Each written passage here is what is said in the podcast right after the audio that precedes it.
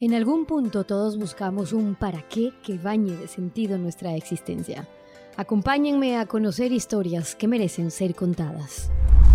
Saludos y bienvenidos. Hoy eh, quiero que tengan la grata oportunidad de conocer la historia de una mujer que inspira eh, porque se ha dedicado a, a buscar soluciones para personas con dificultad en el aprendizaje, específicamente en un tema de, de, dislexia, porque es una condición que ella mismo la tiene, al igual que el 5 o el 10% de la población, sin que muchos niños o sin que muchos padres lo puedan saber. Luz Reyo comparte también su, su, proyecto para ayudar a mucha gente con dislexia, que le valió, por cierto, ese premio de European Young Research Award. Fue después escogida en MIT por eh, los eh, grupos de los innovadores menores de 35 años, obtuvo una beca luego para ella poder seguir investigando temas referentes a la dislexia y es así como llega a fundar un programa que se llama Change Dyslexia, que es una tecnología más bien que permite eh, desarrollar nuevas habilidades, pero sobre todo la detección temprana, ya van a ver ustedes por qué es tan fundamental. En el 2013 gana nada más y nada menos que el premio al mejor investigador europeo de Euroscience y obtiene en el 2016 el premio Princesa de Girona. Hoy quiero que conozcan su historia y van a ver que vale la pena. Luz Reyo, bienvenida. Gracias por estar con ah, nosotros. Gracias. Cuando eras niña, leí que te eh, admirabas la historia de Marie Curie, te habías enterado que era una mujer que podía romper barreras, que había llegado a un premio Nobel, una mujer que tenía curiosidad por la vida. Yo te describiría a ti como esa misma niña, pero tú dijiste, bueno, yo también quiero ir, yo también quiero descubrir cosas. Pero ¿cuándo fue que te diste cuenta, Luz, que la ciencia, que la investigación sí era posible para ti?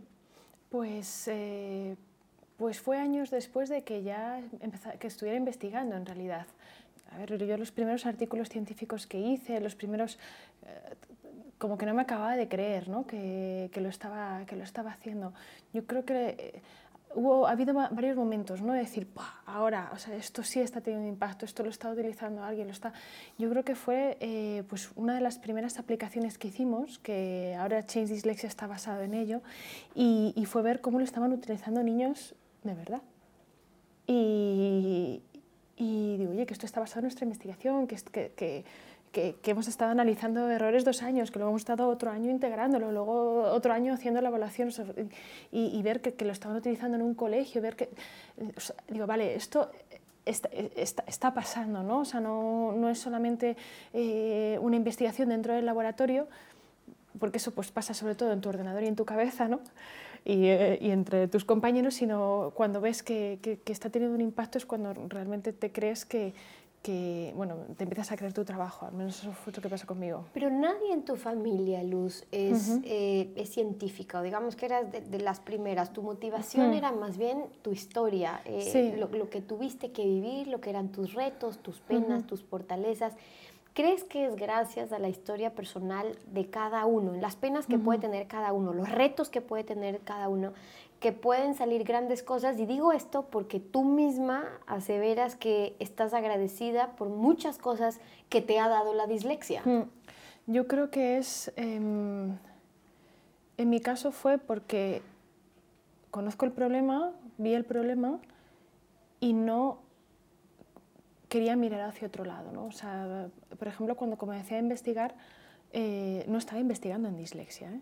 ¿eh? estaba investigando en un área de inteligencia artificial, que es del área ahora mismo de la que doy clases, soy profesora de, ese área de inteligencia artificial, pero al conocer la dislexia dices, no, es que esto lo, lo quiero solucionar. No sé, yo creo que, que, que muchas innovaciones y, y muchas tiene que ver con, con con no mirar hacia otro lado cuando, cuando conoces un, un problema. ¿no? Y, yo esto lo conozco muy bien, claro, eh, o de la infancia muy dura, de la que he tenido que trabajar muchísimo. Siempre digo que cuando, desde que me diagnosticaron de dislexia, estoy de vacaciones, porque tengo la sensación de que trabajo menos. Yo creo que, que, que en investigación tú, además de querer solucionar un problema, hay otra cosa importante y es... Eh, la verdad, ¿no? O sea, saber qué, qué, pasa realmente ¿no? con las personas con dislexia, porque la investigación empezó así, empezó siendo de cómo, cómo leemos y cómo escribimos y por qué nos pasa esto ¿no? y cómo se puede solucionar. Entonces, los cuatro primeros años de investigación fue para entender qué, nos pasa, ¿no? O sea, cómo vemos, cómo, y, estuvimos haciendo pues, un montón de, experimentos, de medidas para entender bien ¿no? cómo, cómo eran, eh, bueno, qué nos pasa a las personas con, con dislexia y luego cómo solucionarla a través de la tecnología. El hecho de que tú mismo tengas dislexia, el que tengas una condición que te hace, quieras o no, sentirte diferente, que en una clase sabes que eres diferente a tus compañeros, el que no tengas con quién medirte porque no otras personas tienen una condición, hace, y me gustaba cuando tú decías, que de alguna manera te, obliga a que tengas que competir contigo mismo hmm. o ponerte tú misma tus, tus propias metas. Y, y, comparto esta parte cuando tú dices, eh, si, si, leo un día, luego cuando leo, cuánto leo en una semana, o si logro esto, luego cuánto logro en una semana. ¿Cómo se va forjando esa determinación? Yo creo que, que tiene que ver también el ejemplo ¿no? que, que, he visto en casa. O sea, yo he visto, mis padres son muy trabajadores, mi padre pues trabajaba en un banco y no le he visto nunca faltar ningún día al trabajo y entraba súper pronto por la mañana y siempre se levantaba muy pronto por la mañana antes de mi madre y de, y de mí y se iba y no, no ha faltado ni un día. Mi madre mm, eh, eh, trabaja, eh, es trabajadora pública, entonces en España para eso te tienes que sacar unas oposiciones, supongo que en Ecuador sea parecido. Y, y ella eh, bueno, eran suposiciones muy difíciles. Entonces ella suspendía, se volvía a preparar, suspendía, volvía a preparar, suspendía, volvía, y, acabó sacándose las oposiciones cuando yo tenía 28 años. Y yo vi eso desde que era muy pequeño. O sea, veía una persona esforzándose, cayéndose, volviéndose a levantar, cayéndose. Entonces creo que tiene que ver mucho lo que he visto en mi casa. Eso lo primero de mis padres. Y, y luego, pues puede ser muy cabezota o ser muy, muy tenaz, ¿no? Claro, entonces cuando tienes dislexia, como no te puedes comparar con el resto, pues si te comparas con el resto está claro que vas a salir perdiendo, ¿no? Entonces dije, bueno, pues me comparo conmigo misma y viviendo si yo voy mejorando, al menos voy mejorando yo, ¿no? Entonces, eh, pues por ejemplo, si copiaba, hacía un ejercicio de copiar una hoja cuando era pequeña, que eso cuando tienes dislexia cuesta mucho, ¿vale? Em, pues me calculaba el tiempo y decía, ah, vale, he tardado 37 eh, minutos en copiar esta hoja y me la apuntaba. Y, entonces luego al día siguiente, cuando tenía que copiar otra hoja, veía cuánto tardaba. Y cuánto, entonces iba viendo que poco a poco pues se iba mejorando, ¿no? Entonces es como, bueno, ahora que está muy de moda esto de la gamificación, ¿no? Pues esto es lo mismo, yo me, gamificaba mis deberes o me, gamificaba para, pues, eh, porque, bueno, porque me motivaba al final ver que, me iba superando a mí misma. Y ahora con 35 años es igual, ¿eh? O sea, estoy en el trabajo y tengo que hacer una tarea y digo, uy, qué rollo, venga, voy a ver si, si cada vez la puedo hacer más rápido. Tú, a pesar de la dislexia, haces una carrera de lingüística, un doctorado en informática, eh, lingüística cuando no podías leer y escribir con facilidad. ¿Era parte de tu sobreexigencia de decir, yo sí puedo?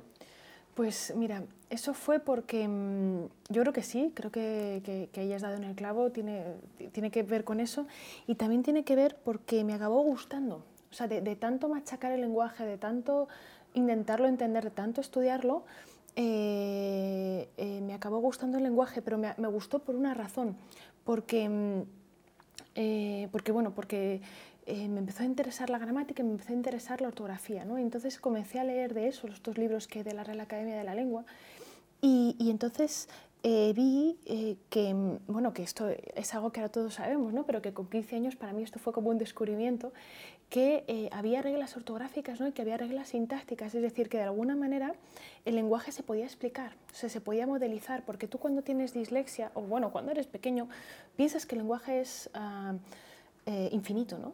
Y que es aleatorio y que no, eres, no, eres, capaz de dominarlo. O sea, que las reglas de ortografía eran, esto es así con V, porque si esto es con B, porque si esto no sé qué, y es como un caos y es, y es un, como un, mar ¿no? en, el que, en el que no te encuentras ¿no? y te lo tienes que aprender de memoria, pero precisamente cuando tienes dislexia se te olvida. Entonces, al descubrir estas reglas, las empecé a estudiar y entonces me, me di cuenta de que, de que el lenguaje era casi matemáticas. A mí me encantan las matemáticas, desde pequeña me fascinan las matemáticas y que se podía de alguna manera controlar, modelizar. ¿no? Y, esa fue la razón por la que empecé a estudiar lingüística, porque me pareció, y bueno, me sigue pareciendo eh, fascinante lo que es la estructura del lenguaje y, y, qué hace que nuestro lenguaje sea único, podemos comunicar mensajes infinitos con elementos finitos y que se diferencie del resto de los animales. ¿no? Y esto tiene mucho que ver con la parte del lenguaje de inteligencia artificial, que es esa modelización del lenguaje para, para aplicaciones informáticas que, que, me apasiona, que está en Dislexia y que es mi investigación de los últimos 10 años. Pero también esa dificultad eh, en la lectura, en la escritura, te ha hecho aprender a la fuerza, quizás, a ser mucho más tolerante al error, a, hmm. tolerar el que puede haber una equivocación, de que puede que falles en una eh, ortografía, distinto a muchos de tus compañeros que tienen que trabajar con esa precisión, con esa exactitud y que de hecho pueden ser poco tolerantes al, al, error. ¿Cómo, ¿Cómo trabajaste? Porque eso sirve para las miles de mujeres que nos están viendo. Sí, yo creo que eso, yo creo que eso me, me, sirvió mucho, me ha servido mucho la dislexia por eso y, lo agradezco, ¿no? O sea, eh, hay un o sea, la dislexia te hace eh, eh, ser resiliente, ¿no? O sea, de, acostumbrarte a que te vas a fallar y lo vas a tener que intentar un montón de veces, ¿no?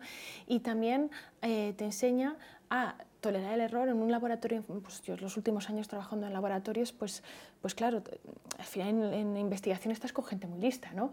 Y, personas pues que siempre han sacado pues muy buenas notas y han fracasado muy poquito, porque están ahí y lo han hecho todo muy bien. Y entonces te das cuenta, por ejemplo, en los laboratorios que las personas que pues, es muy fácil, ¿eh? que un experimento no te salga bien, que cuando no les sale un experimento bien, pues se frustran mogollón, eh, cambian de tema, dicen, ah, esto no funciona, otro tema, otro tema. Y, y, yo no, ¿no? Digo, ah, esto no funciona, pues vamos a probar de otra manera, vamos a probar de otra manera, vamos a probar, pero con el mismo tema, ¿no? Hasta que, hasta que llegas a, porque bueno, en investigación la, tú sabes que la verdad no existe, ¿no? Se va conquistando poco a poco, ¿no? Pues vas ahí conquistando poco a poco.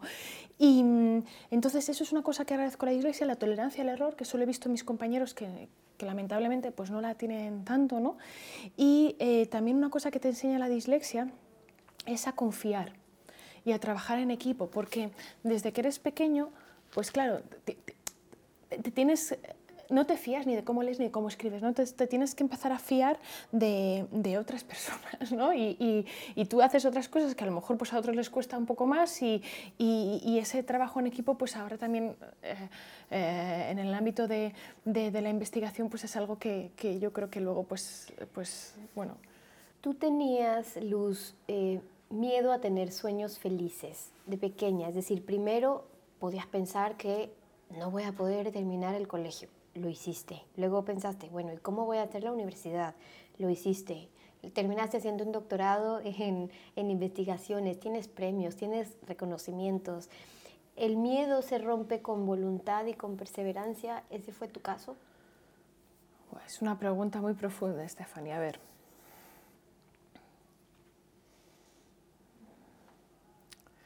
Mira, yo creo que, que hay muchos tipos de miedo, ¿vale? O sea, hay, eh, Creo que el, primer miedo, el miedo que, hay un miedo que te inhabilita la acción, ¿no? que eh, ese miedo que creo que, es, creo que a lo mejor viene pues de, pensar que uno no va a ser capaz, de qué tal, ese se supera empezando a, empezando a trabajar, empezando haciendo cosas, ¿sabes? Y, y, viendo que vas poquito a poquito, ¿no? Y que, y que lo y que, y que, y que lo, lo, puedes conquistar, ¿no? Que sea poquito a poquito como el, eh, tenéis eh, en Ecuador el, la fábula de la liebre y la tortuga. sí, pues yo tenía mi karma de pequeña, era yo soy la tortuga. Y así que de a poquito voy, poquito a poquito, poquito, pero tenía ese corazón de tortuga, de fuerte, de, de estable, de, ¿sabes? Pues, pues eso, yo creo que el primer miedo se conquista diciendo, venga, aunque sea una tortuga, voy y voy a darlo todo poquito a poquito primero has trabajado dentro de, tus proyectos porque la dislexia no sea un tema oculto, y es que la gran mm. mayoría en eh, determinado tiempo no sabe, por eso es que hay un test de detección en el que trabajaste, pero luego herramientas también para poder eh, apoyar a la dislexia, para poder romper esas barreras más duras.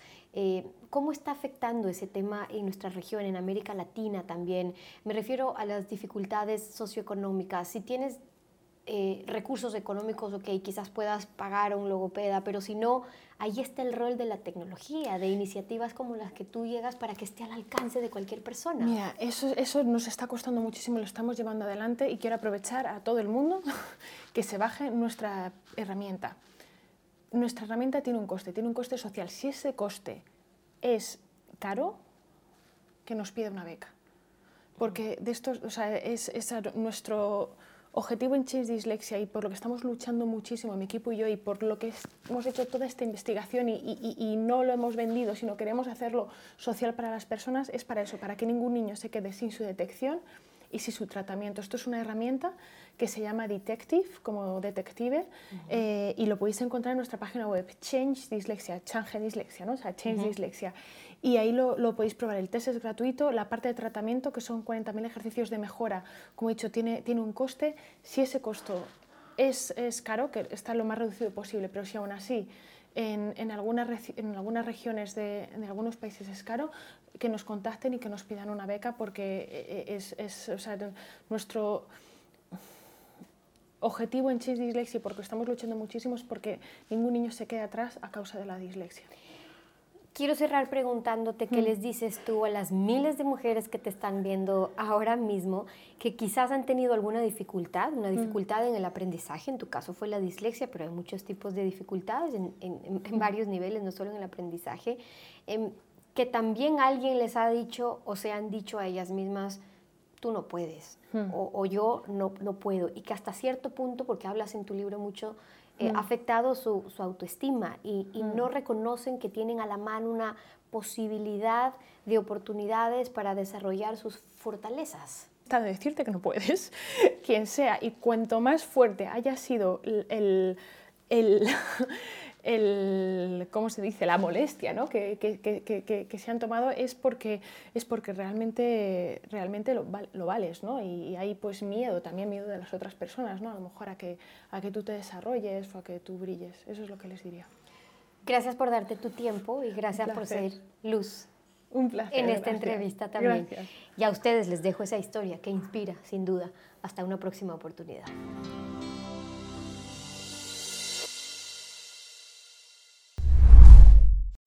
Todos podemos ser autores de nuestros espacios. Nada detiene nuestra ilusión. Estaría genial poder elegir cómo queremos vivir y poner nuestro toque a lo que más nos gusta. Ideas, inspiración y ganas nunca faltan. Solo hay que atreverse, juntarse con los mejores y dar el paso. Con Graiman empieza a crear y a transformar tus ideas en espacios de autor. Visítanos en Centros Graiman, distribuidores autorizados o en graiman.com.